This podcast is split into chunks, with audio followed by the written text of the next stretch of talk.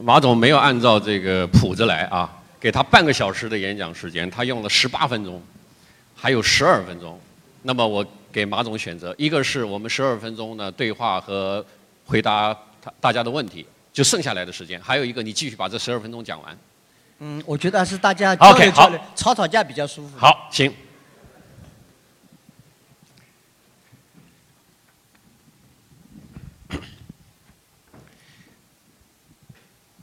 这个刚才呢，马总讲了很多很多的观点啊，大家掌声给的最多的就是男人和女人的定义，我们就从这个问题开始，好吧？没有受伤的女人不叫女人，没有受过伤哦受过伤的女人不叫女人，没有受过伤的男人不叫男人。接下来你得如实的回答我的问题。没有让女人受过伤的男人是什么玩意儿？这个其实男人一定男女两个，嗯就是是两个完全不同的动物，思考的角度是不一样。就像政府和企业一样，大家都在管理人，但是完全不同的动物。你千万不要以为你管了几个人，你就能管十三亿，然后都管几千万人。嗯也千万不要认为你管了几千万人，你就知道企业是很容易做的。你千万不要以为自己个男人对女人就很了解，也千万不要以为碰上两个坏男人，你认为天下男人都那么坏。是吧？你让人受过伤？我觉得这个问题呢，我没有让女人受过伤，但是我一心想让马云受过伤。我觉得这个问题对他来讲呢，比较容易回答，因为呢，这个问题是以男人为重要的主题的。第二个问题呢，我更有趣的呃，这个他的回答。这个记住，现在的供给侧改革就是男人要改变自己，适应消费者，适应女人。啊，所以理论上来讲，一个优秀的男人永远想办法改变自己去适应别人，但是坚持自己的底线和原则。哇，掌声鼓励一下，这个好。嗯，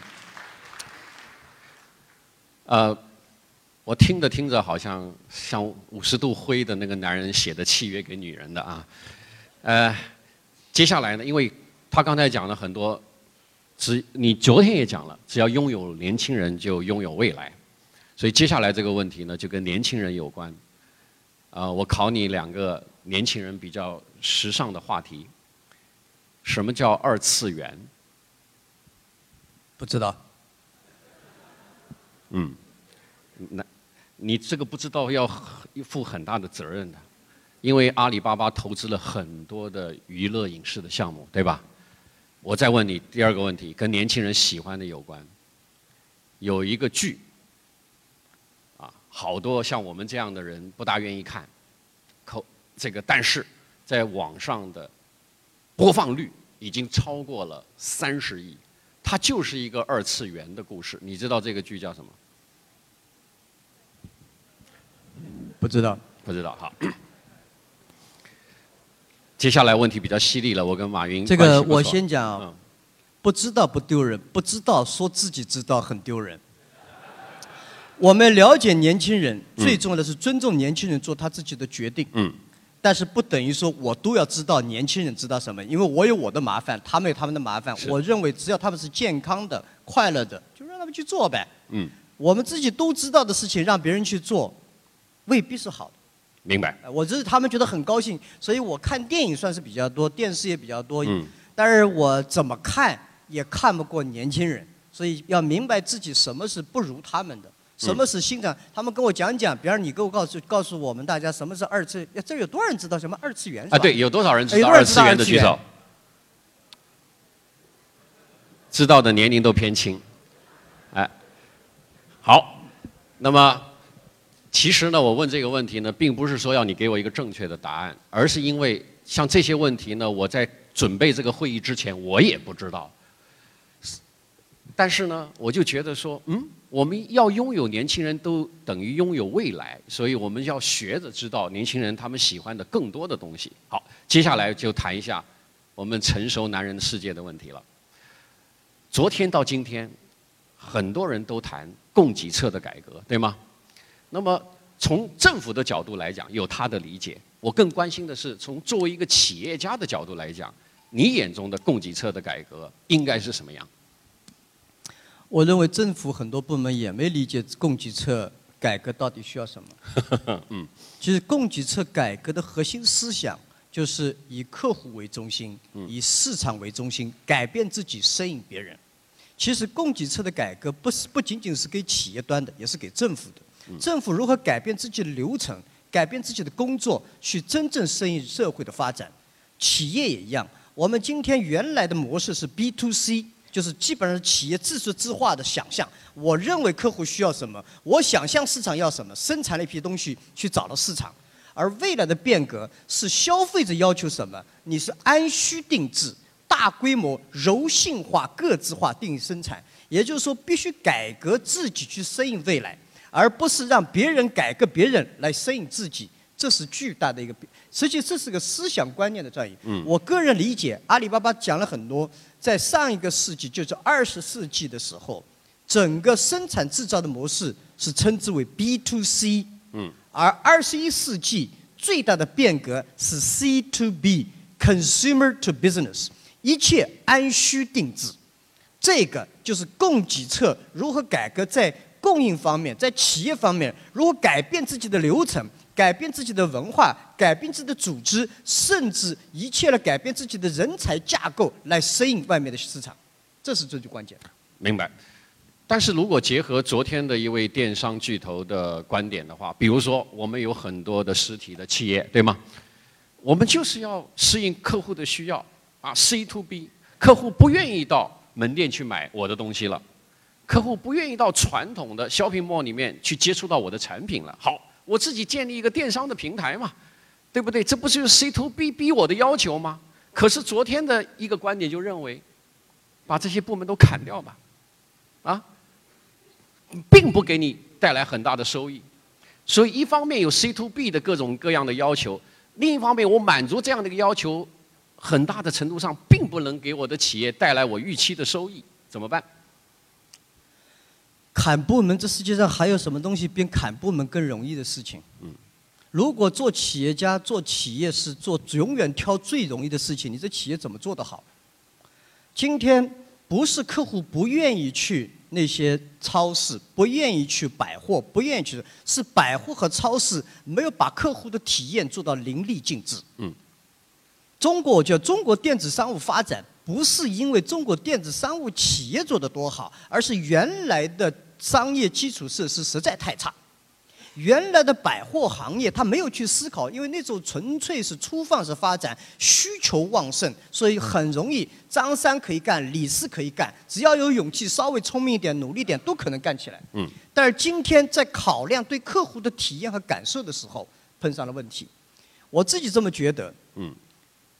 今天所有的企业要记住，电商。不是一个零售的渠道，不是一个销售的方式，是一个思想观念的进步。就像电发明的时候，当然你原来是用火柴烧的，你是烧煤的，突然用电的时候，你把原来的供应火柴的、供应煤的所有的供货商要改掉，企业内部的人才要改掉，然后很复杂。但是，请问你愿意坚持原来用煤烧，还是人家都用电了，你愿不愿意用电？一开始的成本是高一点，你要有这样的设备，但是改革的痛处在于你是不是相信这是未来？如果相信这是未来，那必须得改。嗯，所以我自己觉得，不是把电商部门要关掉，而是思考如何把电商部门做得更加强大，真正以客户需求为主去导向。我们知道，企业大了，很多人都考虑到外包。我在公司里面有几个部门是永远不外包，嗯，服务不外包，服务不外包，销售不外包。等会儿我们有 call center 是吧？这个也不外包，绝对不能外包。OK，只有这些 call center 有一些就是低端，不需要与客户做，就是很简单流程性的，嗯，你交给别人做没问题，嗯，接受投诉的绝对不能外包。明白。因为如果你都不知道客户在投诉什么。在喜欢什么的时候，你就等一个人穿了十件衣服，你都不知道是冬天还是夏天。现在你看看，你去再仔细看一下，当年把服务外包的公司有几家活得好的？因为他们远离了客户的哭喊，远离了客户喜欢什么、恨什么，第二，销售不能外包。嗯，销售是第一线跟客户接触的地方，知道客户需要什么，需要得到市场上竞争什么。如果这两件事情都外包，你还做什么企业？这天下粗放式的，就是搞点产品，坐在房间里面自己设计，以为就以后如果说是供给侧改革，以后是 C to B，没有消费者的需求，没有消费者的痛苦，没有消费者的眼泪和欢乐，你怎么去改革自己？凭什么改革自己？凭老板的喜好，还是为了提升成本？所以我自己觉得，要想明白什么是一定要有的，什么是可以不要的。嗯。但你只讲了一个部门，我的服务部门坚决不外包，还有其他的部门。销售部门。销售，你细细化一点，嗯嗯，细化一点。啊，销售部门是一样，销售对我来讲，对我们所有人来讲，销售是一个真正的服务。嗯。因为销售部门是直接面对客户，销售不是要卖你的机器，销售是卖你们公司的理念和 belief。嗯。卖你们公司的价值体系，卖你们公司的使命感，在这过程中，其最重要的不是。拿回来的不是钱，而是客户的感受，嗯，客户的需求，客户的改变，这些市场才是销售最大的收入。所以阿里巴巴有大家知道，我们的中共有我们中国供应商，就成为中共有支铁军。我们所有的人传递的不是中国供应商这个产品，传递的是我们对互联网的理解，我们对互联网的使命和价值的体系。我们收回来的收入不是每每个产品三万块钱。而是每个产品出去以后，客户是怎么看我们的产品，怎么看我们的服务，这些才是最大的收入。阿里巴巴前三年是没有收入的，我们没有利润，因为根本没有收入。前三年我们最大的收入是什么？就是成千上万的邮件的感谢信和投诉信。因为这些感谢信和投诉信是真正最大的收入和利润。有了这些，你才有可能完善自己的服务。所以为什么给客户免费？免费的时候是因为我们对自己的产品没有信心的时候，我们只能免费。我们在免费来让客户参与，客户在用你这样的产品的时候，他也要冒风险。我们共担风险，共同创造未来。所以我觉得大家从思想观念去思考，销售部门和服务部门、客服部门尽量，我可以外包技术。我甚至可以外包品牌，外包很多东西，但这两样东西不能外包，因为你外包就等于把自己的核心的客户交给了别人。好，那么接下来的问题啊，我在主持跟您的对话的时候呢，这个，对我我我是要问，我就最后一个问题了，嗯，干脆我这个问题不问了，因为严兄有有意见了啊，嗯。好，接下来我们把这个问题呢，就留给在座的各位提问。好，严兄，没问题。好，来，下面哪一位？这位，先自报家门，然后提问题。好，颐和集团的。Yes, you you you need to translate. 呃，我我尽量，好吧？他其实英语很好，不用。No, not for Jack, for everybody else. OK，好。Um, Jack, there's always been a, a bit of a gap, in my view, between what the customer wants and what the shareholder wants, and what is uh, uh, uh this is a sort of global phenomenon where everyone wants to have a bottle of water very cheaply delivered to their house within an hour. It's quite hard to do that in a profitable way. It, plus, there is the issue of tax, which I don't think is VAT isn't charged through the internet. I think in in, in China. If, if, if um, um, internet companies, not just in China but globally, actually charge what they should do in order to make a reasonable profit, as opposed to simply give the customer what they want, which is obviously immediate satisfaction, plus the issue of tax, do you think there would be a great contraction in the amount of people who would use the internet and they might go back towards more traditional businesses? Or do you think people are so addicted that they would pay the higher costs that they should? 嗯，讲那么长，我一下翻译不了。你来来来啊，实际上他就讲说，互联网它可能满足不了一些需求，最后可以 这个使得很多人回到传统的那个。你好，你翻译吧。嗯我我想基本上呢，他那个对想他讲的讲的问题就是说，这个客户的需求啊，跟股东的需求事实上是不不不不一致的不。一致的，哎，那比如说每个人都希望说，哦，我用很便宜的价钱买一瓶水，然后一小时内送到我的家，那这个这个客户当然很满意啦。可从公司的角度来讲，这个就不一定就就就成本上不一定划得来啊。嗯。那那这个呢，另外一个呢就是税的问题，就是说在互联网上是不是就这个这个 VAT 这个税就就就相对就不交就没交税，所以说如果把这两个因素，把真正的成本跟 VAT 把税的问题都考虑进去的话，那这个就这个这个在互联网提供的商品的价格可能就不会像现在这么便宜。那那这时候会不会让一些一些客户啊，就又跑回到传统的店？还是这些客户，因为他们已经收对这个互联网收那么依赖，他们愿意付比较高的价钱，哎，还继续来使用互联网？这个这样啊，第一个问题，关于客户利益和股东利益的问题。阿里巴巴从第一天成成立上市到今天为止，我十六年来坚持就是客户第一，利客户第一，员工第二，股东第三。只有满足了客户的需求，员工快乐才有可能创新。只有客户满意了，员工满意了，股东一定会满意的。不要相信股东跟你讲我是长期的 shareholder，他忽悠你的成分太大了，因为他可以今天卖掉你买一个新的，你这就是你们家儿子，你只能跟他赔到底。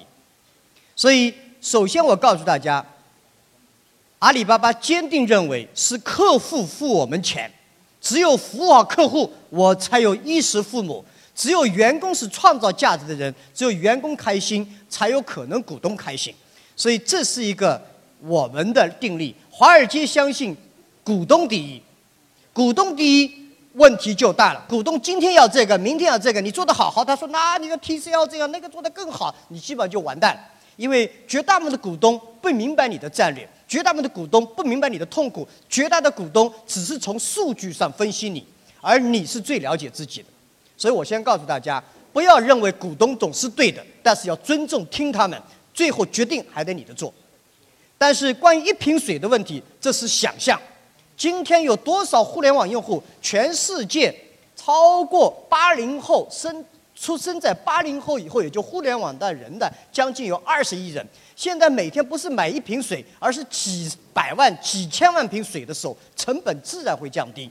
所以我想告诉大家，这个规模效应起来以后，我记得九年以前、八九年以前，北京曾过搞过一个试验，有一个公司做电子商务，他说他可以送任何东西，在一个小时以内送到北京城里面。结果人家说我就买一听可乐，结果这公司很快就破产，因为他在一个错误的时机做了件正确的事情。但是在今天，你可能在网上销售的水和销售的所有东西，像龙虾，我们去年有一天光龙虾帮澳帮加拿大卖龙虾卖了九万八千只龙虾，你卖一只龙虾一定亏的，九万八千只龙虾是大家 happy。至于互联网上是不是交税不交税，那纯粹是误解。你们知道阿里巴巴今天交税多少吗？二零一五年，我们光在浙江一年交税了一百七十八亿。按照工作日算来，我们公司一天不包括我们投资控股的公司，光我们公司工作日每天要交八千万的税。我们今天在全中国，你去调查一下，你现在到全中国去调查一下，在县市二级省份里面，前二十家纳税的大户、盈利的大户里面，有多少是淘宝和天猫开店的？这个中国正在诞生一个新的实体。所以人们讲虚拟经济、实体经济经常是对立起来，虚实结合，不是虚会赢，还是实会赢，是虚实结合才会赢。有人说零售行业被互联网冲垮了，不是零售行业被互联网冲垮了，是你被互联网冲垮了。沃尔玛上去年在美国关掉，上个季度宣布关掉了两百五十多家店。美国现在关的零售店很多，但所有关店的老板在国外都在问一个问题：我为什么几年以前就没看好互联网？我怎么就没改变自己呢？我们在干什么？都是互联网害的。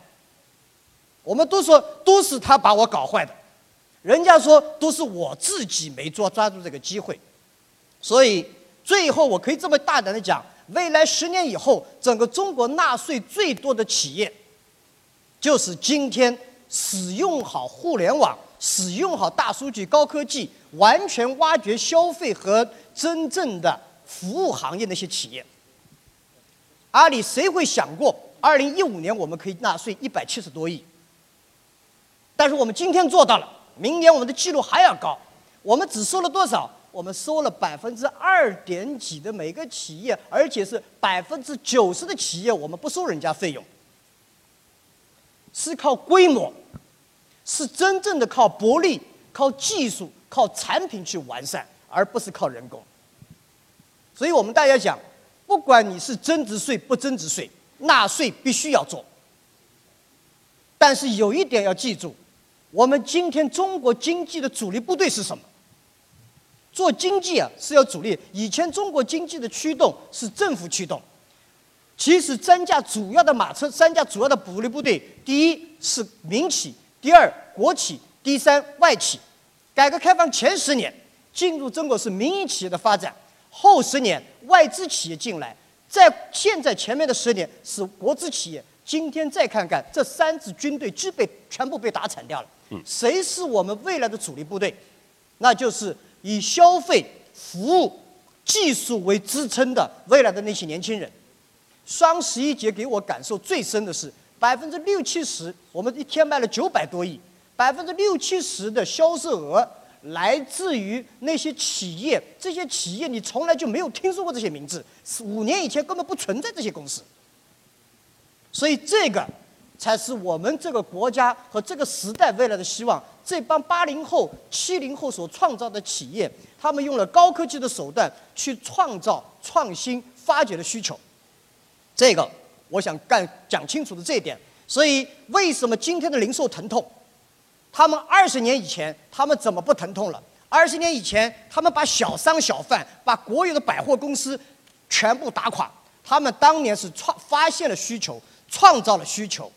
而今天，他们停留在什么地方？停留在房地产，不在完善客户体验上面。今天的互联网公司发现了需求，创造了需求，引领了需求，这就是时代的进步。好，没办法，掌声鼓励一下。喜欢不喜欢都这样。好，那么接下来小佳，您的问题，然后，呃，马总。你的回答问题稍微短一点，我们更多的人提问题，好吧？呃，Jack，你刚才讲，我把十二分钟用在这里，没问题。Jack，你刚才讲这个，就是说这个股东，呃呃，叫呃客户第一，呃员工第二，股东第三。你觉得这个是一个普世的可以适用的价值呢，还是仅仅是像阿里巴巴呀、腾讯这样的公司？因为毕竟你们这个公司发展到这么大，从市值啊、销售啊，你实际上没有花太多的真正的资本。就是你没有太多的钱是需要大规模的向资本，呃，当市场或者是其他股东去融集的。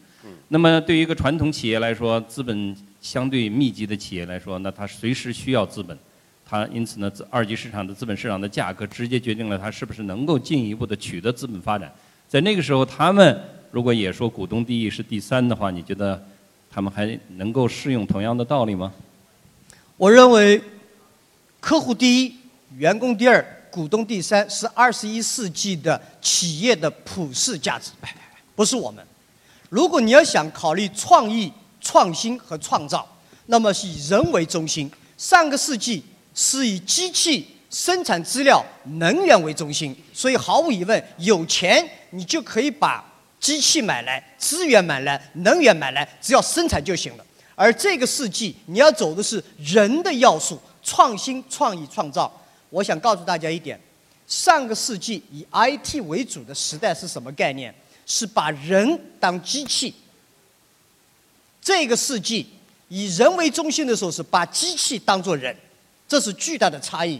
所以，人的要素将成为二十一世纪的核心要素。如果你把人的要素作为第一要素，你想把创新创意当第一要素，那就把人作为第一要素。如果把人作为第一要素，必须是客户第一，员工第二，股东第三。我不会投资一家公司，只靠一些资本买些机器、买些原材料、买些能源就可以生产。那么永远有人会比钱比你多，生产的机器比你更快。所以最后是靠创意。所以我的概念，二十一、二十世纪确实从房地产制造业来讲，一定是股东第一，大为大局。但是二十一世纪在进入到以人创新为主的时候，必须也肯定是以员工第一，股东第二啊，股东第三啊，不管人家愿不愿意，反正我是这么坚持。你看看十年以后多少人相信我？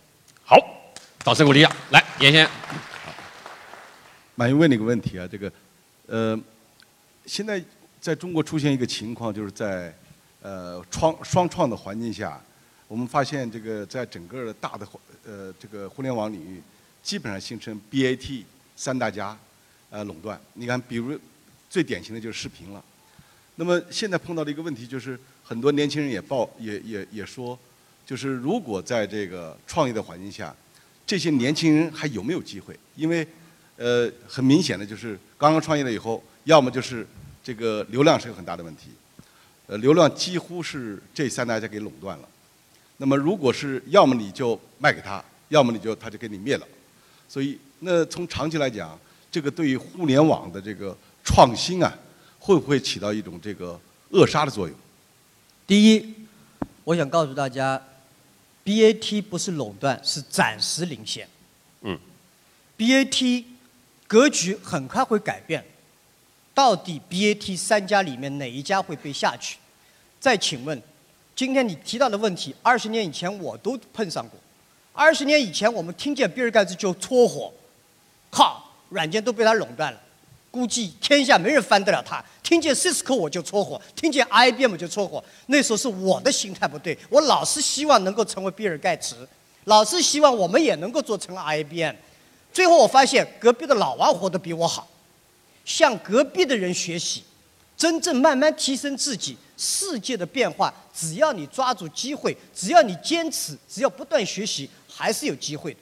另外一点，去想想看，今天的年轻人双创，动不动就希望成为下一个 BAT。没有，我们这些人不是自己能干，我们抓住历史的机遇，我们有一批优秀，一个很好的时代，很好的行业，加上很好的员工，坚持了一个使命走到今天。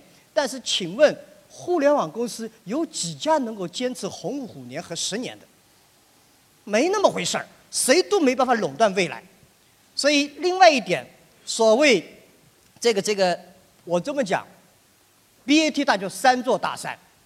这三座大山控制垄断，我告诉大家，啊，村里面有地主，不是把地主灭了你就能富起来的。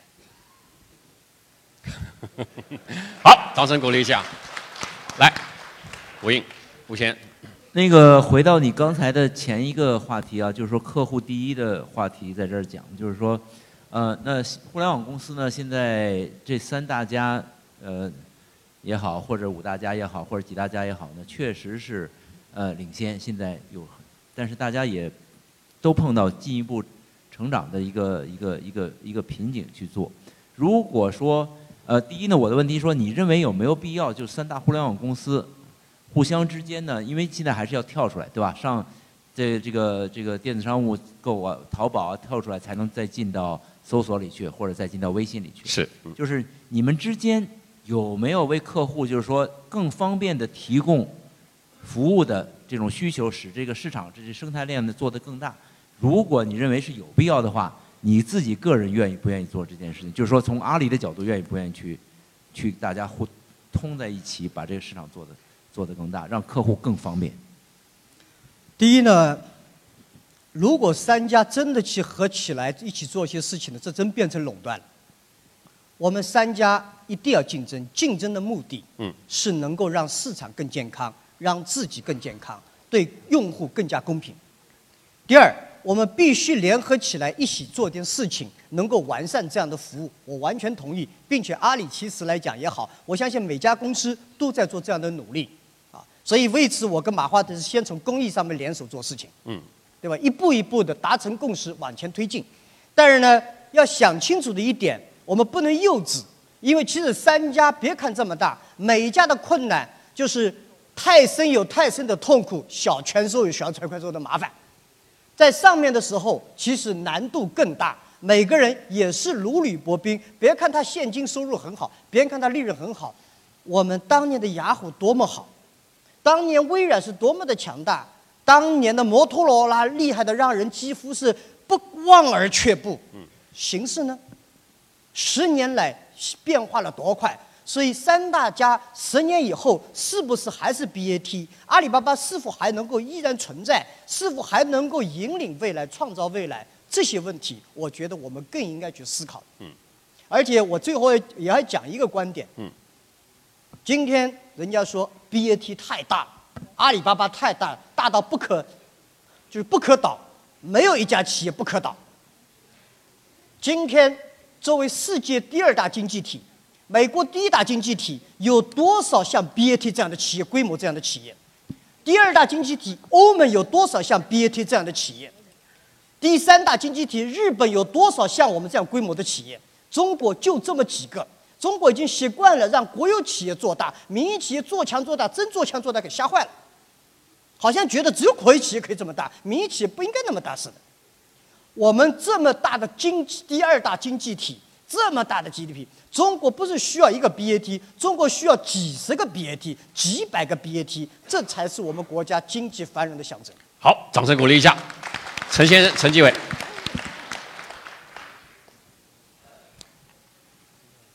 好，陈先生，您的问题要说短一点啊，因为我们后面还有三到四个问题啊。啊不不，我们给你话筒，要不然我们其他的朋友听不见，哎。那个呃，亚布力的主旨是思想力，马云呢现在是大家公认的最有思想力的企业家之一。那么刚才马云讲了个金句，就是他是坐在马桶上出思想，王石是在爬到山顶上出思想。我个人认为啊，坐在马桶上出思想更加符合常识。但是呢，中国的问题啊是很多。自上而下的事情啊，太缺乏常识，所以错误政策层出不穷。那么，请教下马云，你认为你这个思想力这么旺盛的思想力的源泉，你的常识是从哪里来的？你是怎么出现这些常识的？是一个简单的事情呢，还是一个复杂的事情？如果复杂了，大家就不思想了。明白。如果是简单了，我们都能思想了。嗯。好，请教一下啊。这个他在马桶上出思想，一我替他回答一点点啊。就是内急的时候呢，不要马上去厕所，憋一憋啊，开玩笑来。刚才他的问题就是我知道二元词吗？我说我不知道。嗯。但是我知道一样，我尊重年轻人，我敬畏年轻人。嗯。所以如果说我不要年轻人知道的，我都得知道，我要比年轻人提前知道，那我就变 top down，就从上而下。哦。其实来讲，我只知道这条路大的没问题，我就支持他们去走。但我想我是怎么去思考我的文化？很多年以前，我刚开始做企业的时候，我发现我也今天学学日本，明天学学美国，后来看看韩国，因为我们永远在边上别人这儿选，我们永远在历史上选，我们从来没为未来去学过。中国文化很好，尊老爱幼，但是如果我们改为尊优爱老，可能我们社会进步更大。我特欣赏金庸，但唯一看不懂的就是为什么年纪越大武功越高呢？对吧？全是老头出了一百岁的武功特高，不可能的呀。但是，所以我从这里面想明白一个道理。后来我发现，欧美思想的整个的体系是基督教体系，而基督教圣经这套体系的学习下来以后，发现西方在理上面极其高，在中国在道上面极其好。但是由西方的道也很好，理更强，所以道和理合在一起，达成了无数成规模的数。而中国是道很强，礼极差，术是偶尔有，偶尔没有。但是中国，我在这里面接这么七八年来，其实今天我从来没在美国读过书，我在美国海外没有留过学，但是我自小对英文感兴趣，我对西方的文化感兴趣。但是我是一个中国人，我对儒释道，我从儒释道思想里面学到了很多这些创新。其实儒家思想、佛家思想、道家思想，加上基督教的结合，然后运用太极的竞争理论，我在里面觉得其乐无穷。我是乱想的一个人，我觉得如果我今天去学习基督教的这套西西方的管理体系，阿里巴巴再走也走不出西方的模式。就今天人家讲阿里巴巴股票为什么不好，其中个很重要一点，西方有两个标准，股票好不好？第一，你这个模式一句话说得清楚吗？我们肯定说不清楚，阿里巴巴今天是十五十句话也不一定说得清楚，对不对？第二，你这个东西在美国有这样的模式吗？没有，我们两个都不行，所以没办法好。但是我自己觉得好不好不重要，结果说明问题。五年以后怎么看？十年以后怎么看？所以这个才是我觉得。所以我的想法在于，我坚定相信，一个企业最终的创新创意来自于他的信仰体系，嗯来自于对文化的理解。所以这是我在里面听了一些乱想。好，那位女生来，我们问题很短、啊。最后一句话啊，哎我你们看我神叨叨的，一会儿这道家，一会儿见各种各样的奇奇怪怪的人，我在这些人身上，我就是想知道他们是怎么乱想的，并不等于我相信他们，但是我必须关注不同想法的人。好，掌声鼓励下来。那位女生啊，李一飞。自报家门，然后简单提问题。李李一飞，嗯，啊、马云，哦，呃，我想问你，就是因为你是一个很智慧的人了，很非常成功，你有没有？我相信一般特别智慧和成功的人，包括所有的人，我们都考虑死亡。那么你考虑了，你离开这个世界以后，阿里巴巴会是一个基业长青，你会希望它一直生存下去吗？有时间，时间。然后你对你的财富会怎样处置？这个我希望你能够给我们一个分享吧。这是一个特别女性的话题，呃挺有意思的。这个第一呢，这个我不，我肯定是不聪明啊。我我觉得人类在二十一世纪要跟机器人比谁聪明，嗯基本就忘掉了。但是我们可以跟机器人未来比的就是智慧。但是我自己不觉得我是智慧，智慧实际上来讲是一个道德的担当。嗯，智慧是对别人有用的，聪明是对自己有用的。记住，聪明是对自己越来越强，智慧是去帮助别人。我自己并不觉得我到了智慧这个这样的地步，但有一样，我觉得我想明白一个道理：我们不能控制自己出生在哪户人家，出生在哪里，但是我们我们能够控制自己怎么死。我们是知道自己怎么可以不进监狱。我们必须明白自己，如果你不想被老虎咬死，别上山；如果不想淹死，就别到河边上去。我们今天某种程度上来讲，阿里巴巴考虑最多的点就是我说这家公司活一百零二年，一百零二年以内，我是要保证它。我从我的前面十年、二十年，我从基因、文化、使命、组织、人才这整个整套来保障它能够活。至于它未来的机缘、各种事情出现，我没办法控制，但是我的价格是这样。那么至于我有没有考虑过我自己的死亡，我考虑的非常之清楚。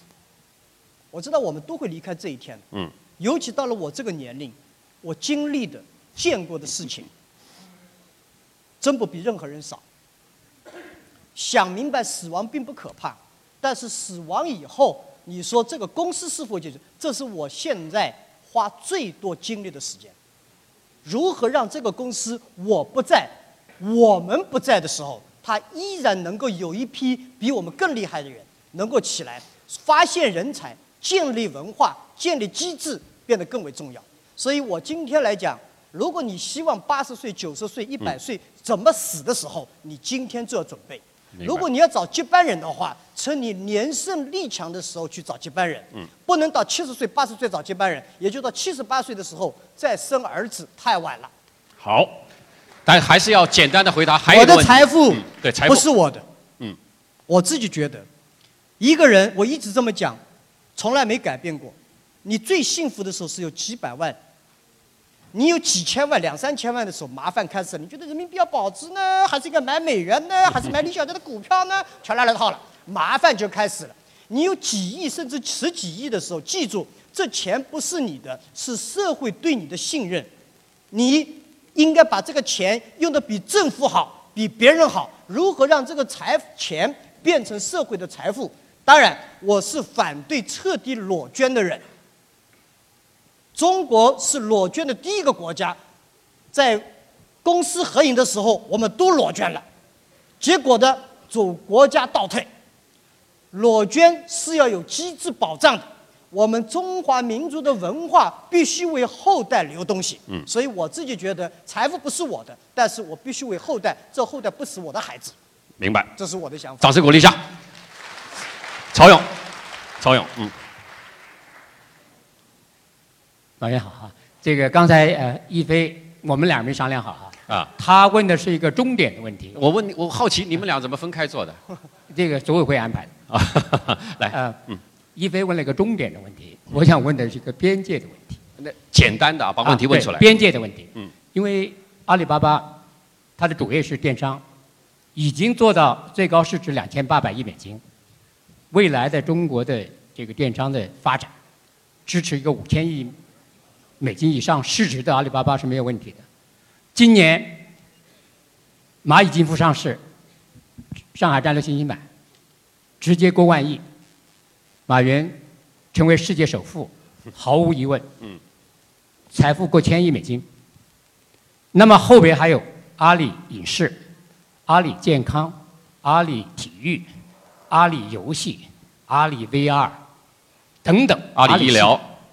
那么以如果是阿里系存在一百年，每年以百分之十的速度增长，那个时候阿里系的市值可能比世界五百强加起来还要大。那么你的问题我觉得就要问一个问题：企业的边界在哪里？边界。做到什么时候是个头？你就像你最喜欢的这个阿甘一样，说大家都跟我跑的时候，我累了，我不跑了。就是这个是是不是你的一个边界？边界是什么？第一呢，谢谢。首富，我认为，第一是首富有钱，第二是最大的负债者，第三是最大的负责任者。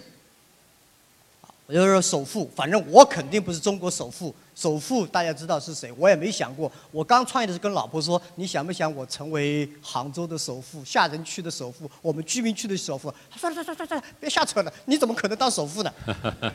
对吧？”当然那时候我们觉得，那我说你希望我将来很有钱呢，还是很受人尊重？当然受人尊重了。他没想过，我们也没想过。但是我认为首富的富是负责任的富。最重要的富，我希望做的边界是什么？幸福的福，守福，有福气，有朋友，有家庭的幸福，有老员工跟我一起，有社会，这是最大的福气。我们没办法做到首富，但我们一定能做到守福气的人。嗯所以我希望的境界边界就是我自己觉得快乐。嗯但今天我确实不快乐。啊，今天我是不快乐的。今天我因为我没想到我可以做那么多事情，我也不知道这世界上最后发现说你不去做吧，这事儿就是不理想；你去做了吧，可能更不理想。但是呢，我觉得今天社会给了我这么多资源，这么大的市值，这么多的利润，这么多的年轻人，这么多的数据，这么多的技术。假设我们不能参与今天尽点努力，为这个社会去做点东西，嗯我认为这是负罪。所以我们不是因为贪婪，不是因为追求市值。说实在一点，就两千多亿美金已经造成这么大混乱。如果上万亿美金，我马云这点小生胳膊儿是扛不住这样的需求的。嘘什么是边界？无边界，只要对社会有利的、对自己有利的、对员工、股东未来有利的事情，你又有足够的能力，就踏踏去做。今后是跨界才能赢啊！嗯，掌声鼓励下来。这个责任在哪，边界就在哪。张女士，呃，我是张树新啊。刚才呃，马云讲了很多高大上的东西，我问的很具体的一个问题。嗯。啊，我问一下阿里跟腾讯的竞争的问题啊。你们有两个直面竞争，第一是社交媒体，第二个是社交媒体第一个，第二个是支付。支付。啊，关于社交媒体呢，阿里现在已经拥有新浪微博，你做过雅虎，做过来往，现在做钉钉，你是不是还要坚持自己做社交媒体？它跟微信什么关系？第二个问题就是，央视中你支付宝在抢红包这件事情，实际上造成了微信更多的红包发放，大家都在吐槽支付宝的红包的复杂性，这是替客户考虑吗？就这两个问题。好，呃，张女士呢是我那个时候接触互联网的第一位啊，可以讲说开拓者。那当然，对银海威哈。对，这样，第一个关于跟微信的竞争，我刚才讲了，如果说你跟马化腾说你会不会跟马云竞争，他说不会，那是假话。如果说阿里巴巴会不会，我告诉你，我以前没想过，现在我开始想了。以前我只是嘴巴上硬，我下手是不狠的。嗯。因为自从跟 eBay 之竞争以后，我们认为商场如战场，在商场上绝不是消灭了对手你就能活的。我已经放弃了你死我活，但是，但是现在称之为社会上，我们国内用的比较叫敌对势力很强大。我们必须要防范于未然，嗯，对吧？一系列的敌对势力的围绕边困，已经让我们觉得，我们必须把竞争放到一个地位上，因为我们今天必须参与未来全世界的竞争，而不仅是国内的竞争。社交网站和社区是有巨大的差异。腾讯在做的是社社交，我们未来发展的是社区。社交和社区是有巨大的差异。社交做的是分享，社区做的是共享。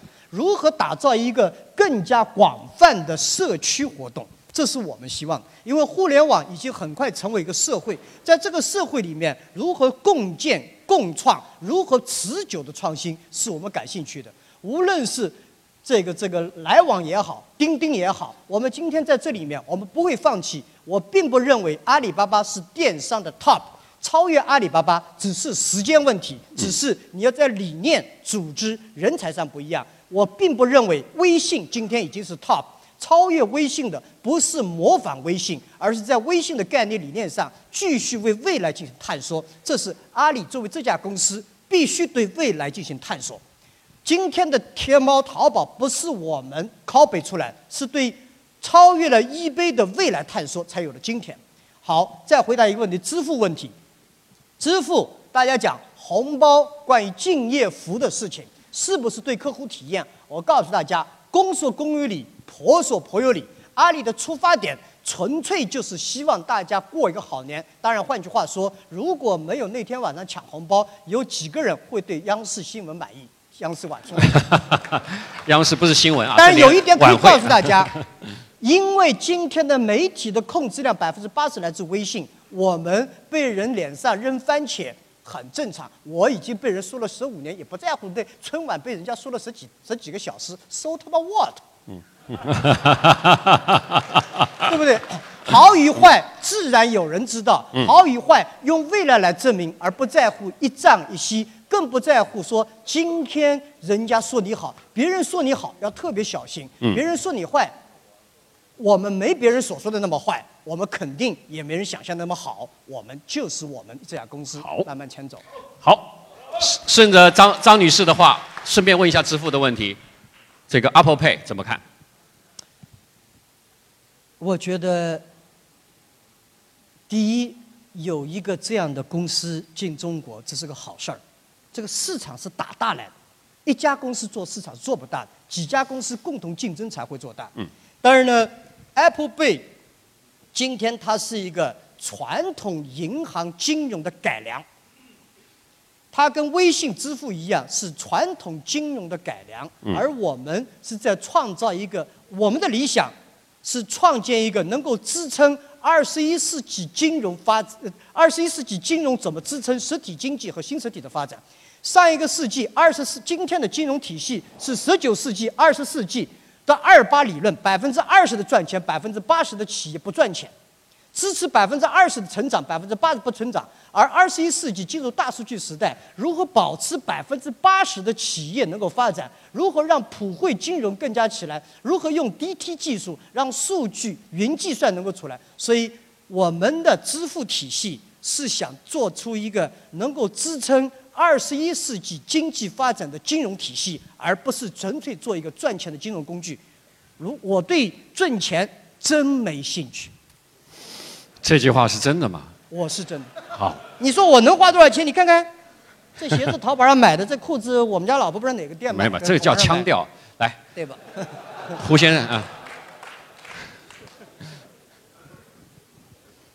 我们大概还有两到三个问题啊，所以大家踊跃举手来，胡先生。马云就是要。我们给呃，对，等会儿啊，后面的朋友呢，很难得的机会，我们都是前面的朋友提问，我们开放一到两个问题给后面朋友啊，你准备好，胡先生。嗯，好，就是要二十一世纪真正让中国引领未来，变成个创新大国、创意大国，有更多的马云、更多的 BAT。如果你见到习近平，你要一句一句建议，这种的建议，你想跟他说什么？然后你去浙大、去清华、去北大跟年轻人讲。你要给他们一句最大的忠告和建议是什么？我补充一句，清华北大去多了，到复旦如果能够给建议的话，就什么什么，哎，这个你说我要是见着大大一句话，哎，对，一句话给他建议啊，嗯，别太辛苦了。好，啊，如果北大、清华复旦和哈复旦是吧？嗯对要去给他们的建议说，用欣赏的眼光看看杭师院那帮人。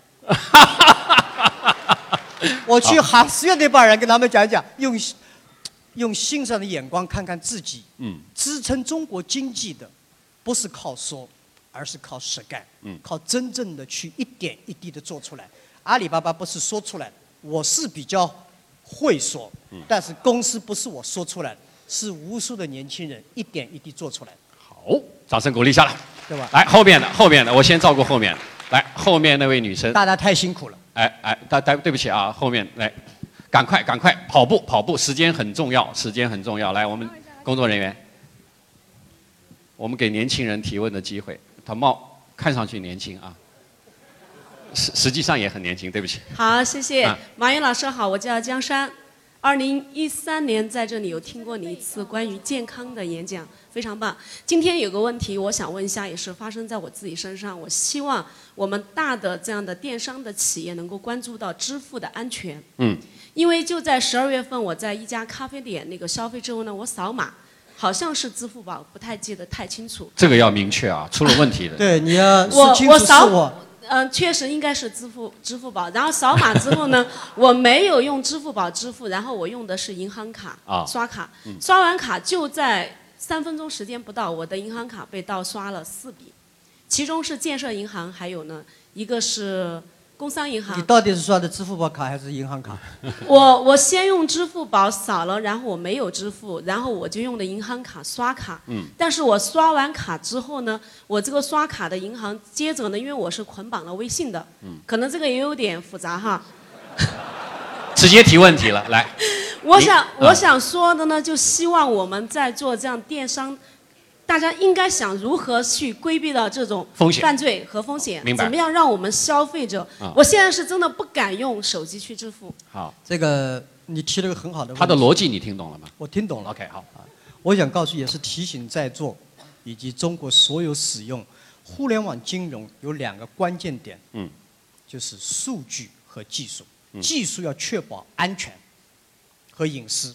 这两天为所以现在的 P4P 啊，互联网金融概念很大。请问有多少公司真正有数据？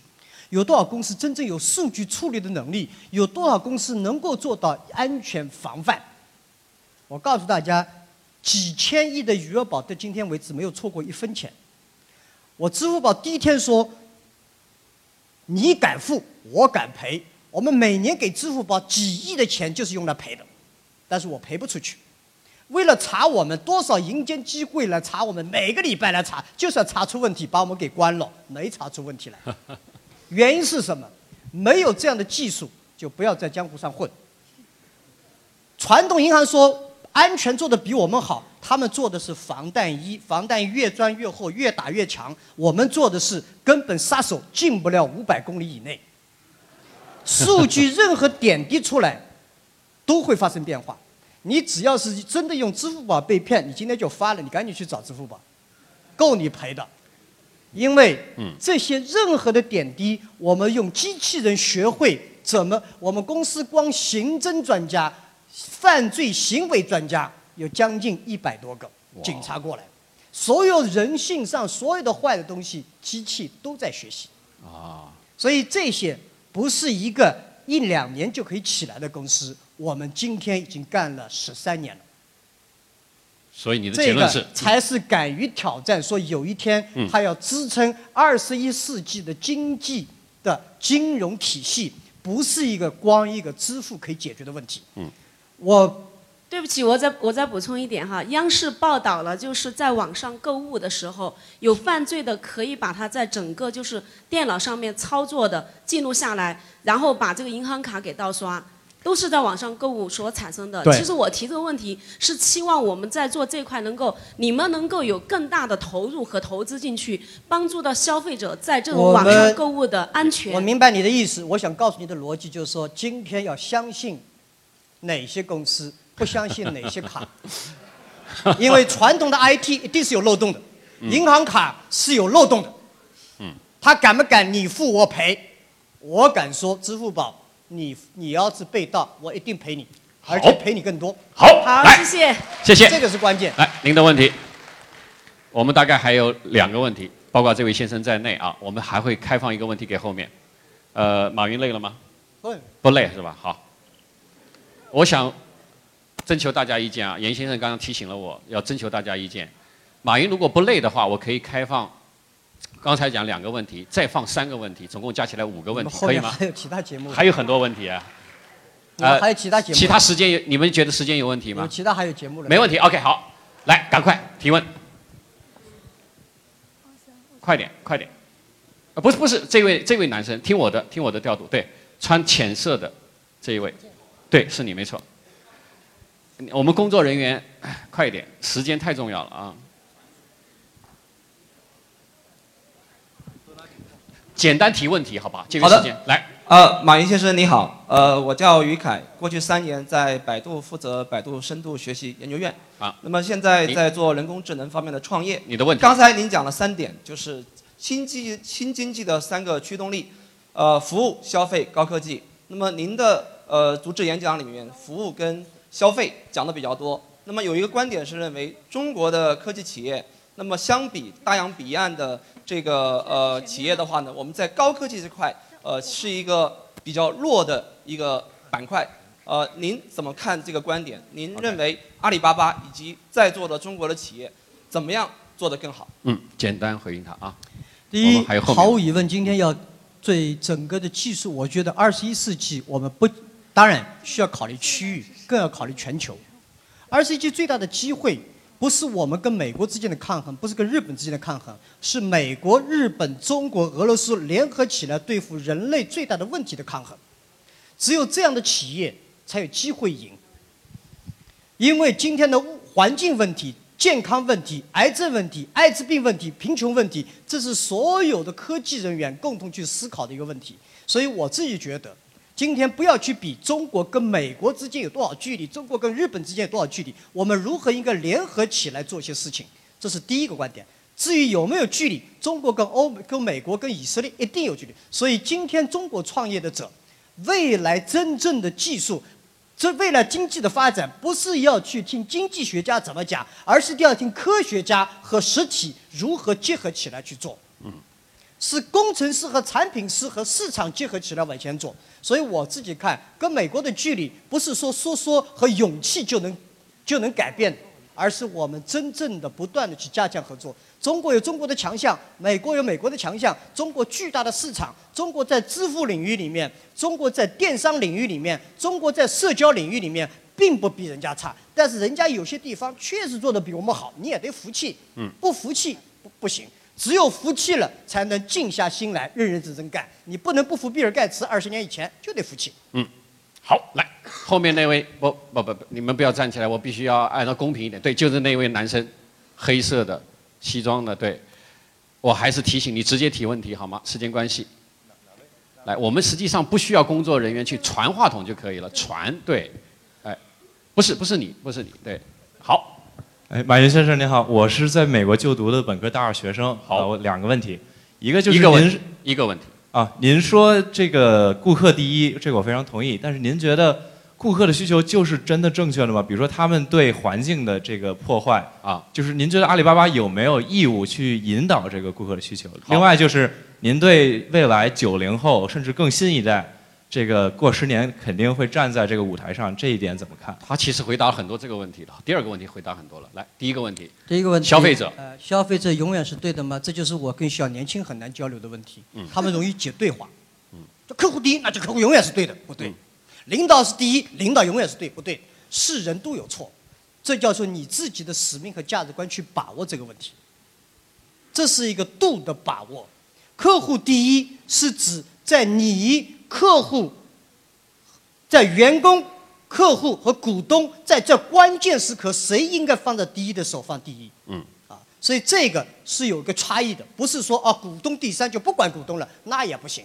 但是客户未必都是对的，所以你必须做一家企业，请问你的使命是什么？你的价值观是什么？你的愿景是什么？你的以什么样的文化、组织和人才来保障你的使命、价值观和愿景？如果客户违背价值观的时候，必须说 no，必须得有底线。这是一套体系的思考。好，明白了。那么具体还是一句话落在，他实际上讲到客户消费的时候呢，没有顾环境的保护，阿里巴巴在这个方面有什么约束客户消费行为的措施？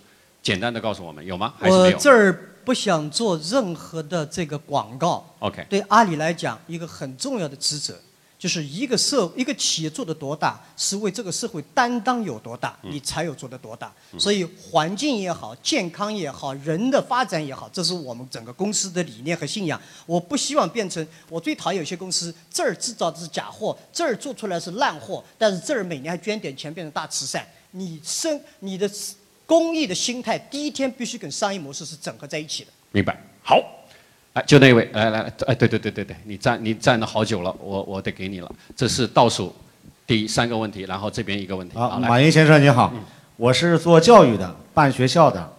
那么我看咱们做阿里巴巴办公司，我想问你的问题就是，呃，当前的中国教育改革和我们公司的发展，呃，两者有什么相同点和不同点？对于教育有什么样的启示？做教育改革，谢谢。谢谢。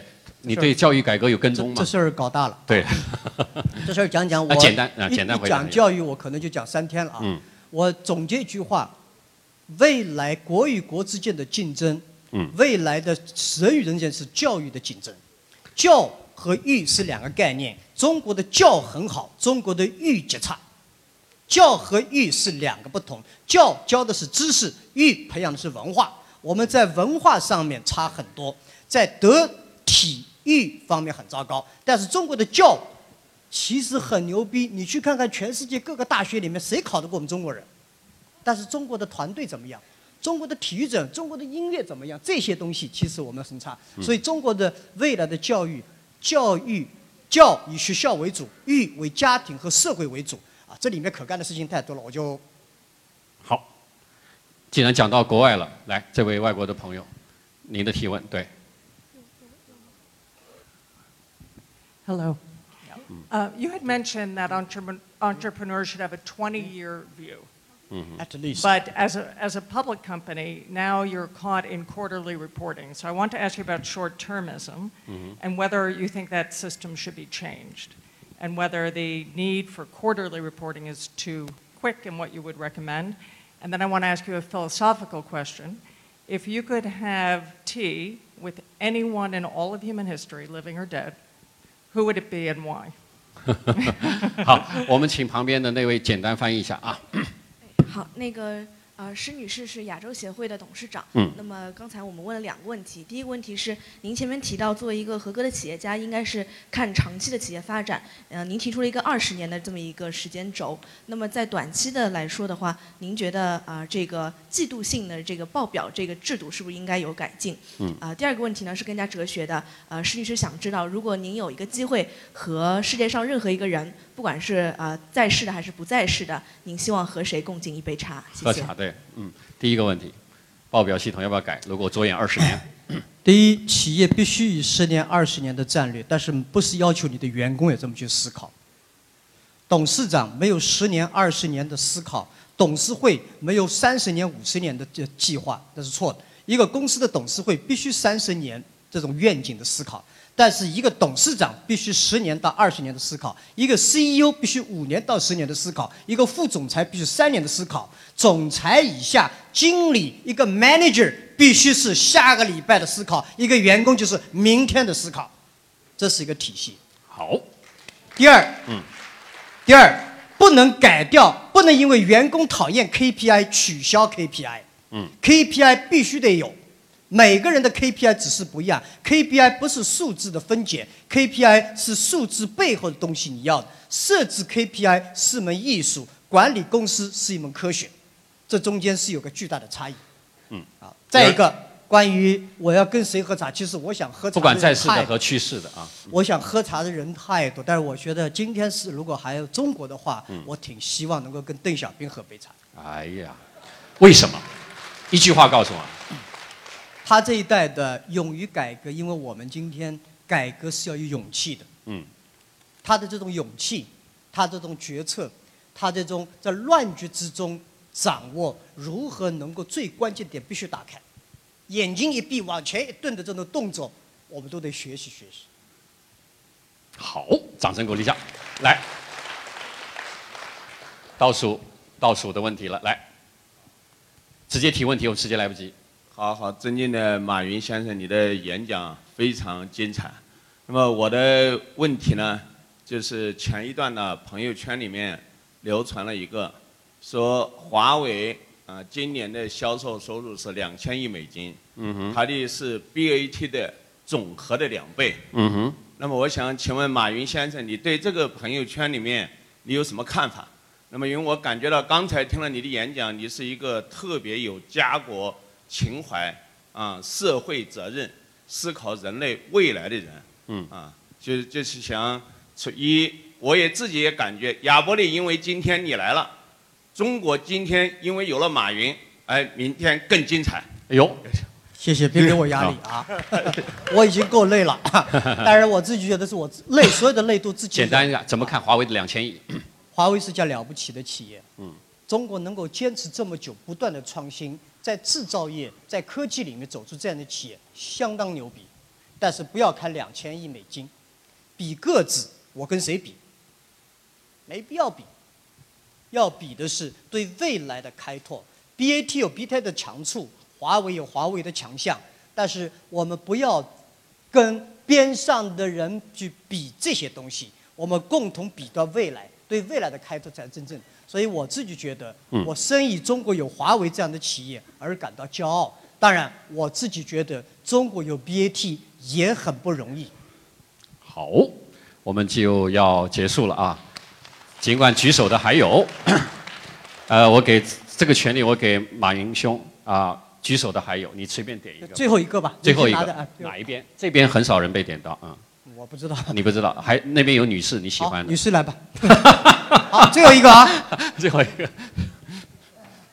不好意思，大家浪费了那么多时间。来来来，直接提问题啊！来，我们传话筒就可以了。来，马云先生您好，我的问题是一个消费者的问题，因为现在大家出国很多嘛，然后你要办签证，然后你在向各国使馆提交资料的时候，都必须证明你的经济能力。嗯这个时候银行卡很重要嗯，balance 很重要，但是余额宝的 balance 就没有用了。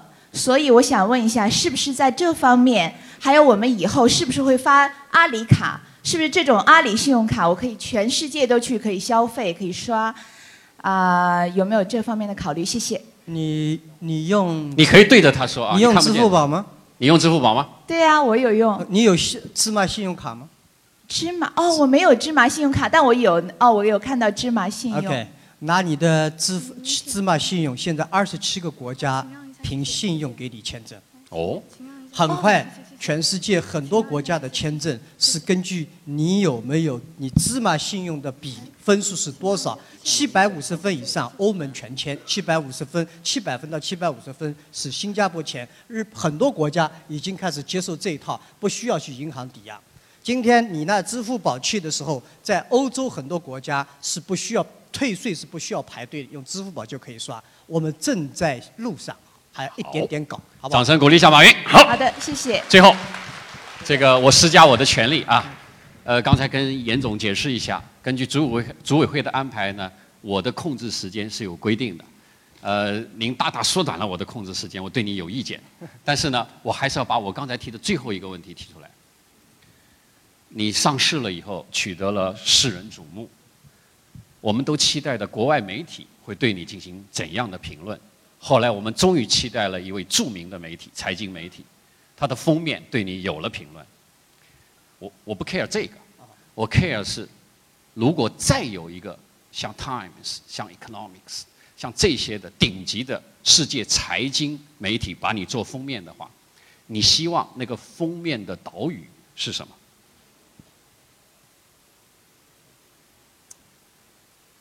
这个我倒是，第一不能成为封面。如果你真成为《时代》杂志封面的时候，记住这句话，就进入了大众电影封面是没区别的。这是娱乐。嗯。第二个，如果人家要在我死的时候就说，这个人这是个杭州人就可以了，你的墓志铭上写的，这就是一个杭州人就是一个就是一个杭州，因为我自己知道我的出身，杭州的一个平凡的人，家里今天人家把我弄成这个样，那个小伙子对我那么大期待，我只是个杭州佬，嗯，啥都就是，只是时间时代给了我一次机会，让我折腾一下，那我就折腾，直到我折腾不动了，我坐下来，就这就这么点事情。我感谢有一个时代，感谢大家的信任。当然，很多人对我不高兴，我没办法让大家高兴。我认为，如果你要想有真正的朋友，必须对有些人说 no，否则都是朋友，怎么可能呢？好，谢谢大家。非常棒。我就是用一句话总结他讲的，不管封面也好，和将来的那个墓碑上写什么也好，他说我就是一个杭州人。但是大家不要忘了，上有天堂，下有什么苏杭。谢谢，马云，谢谢。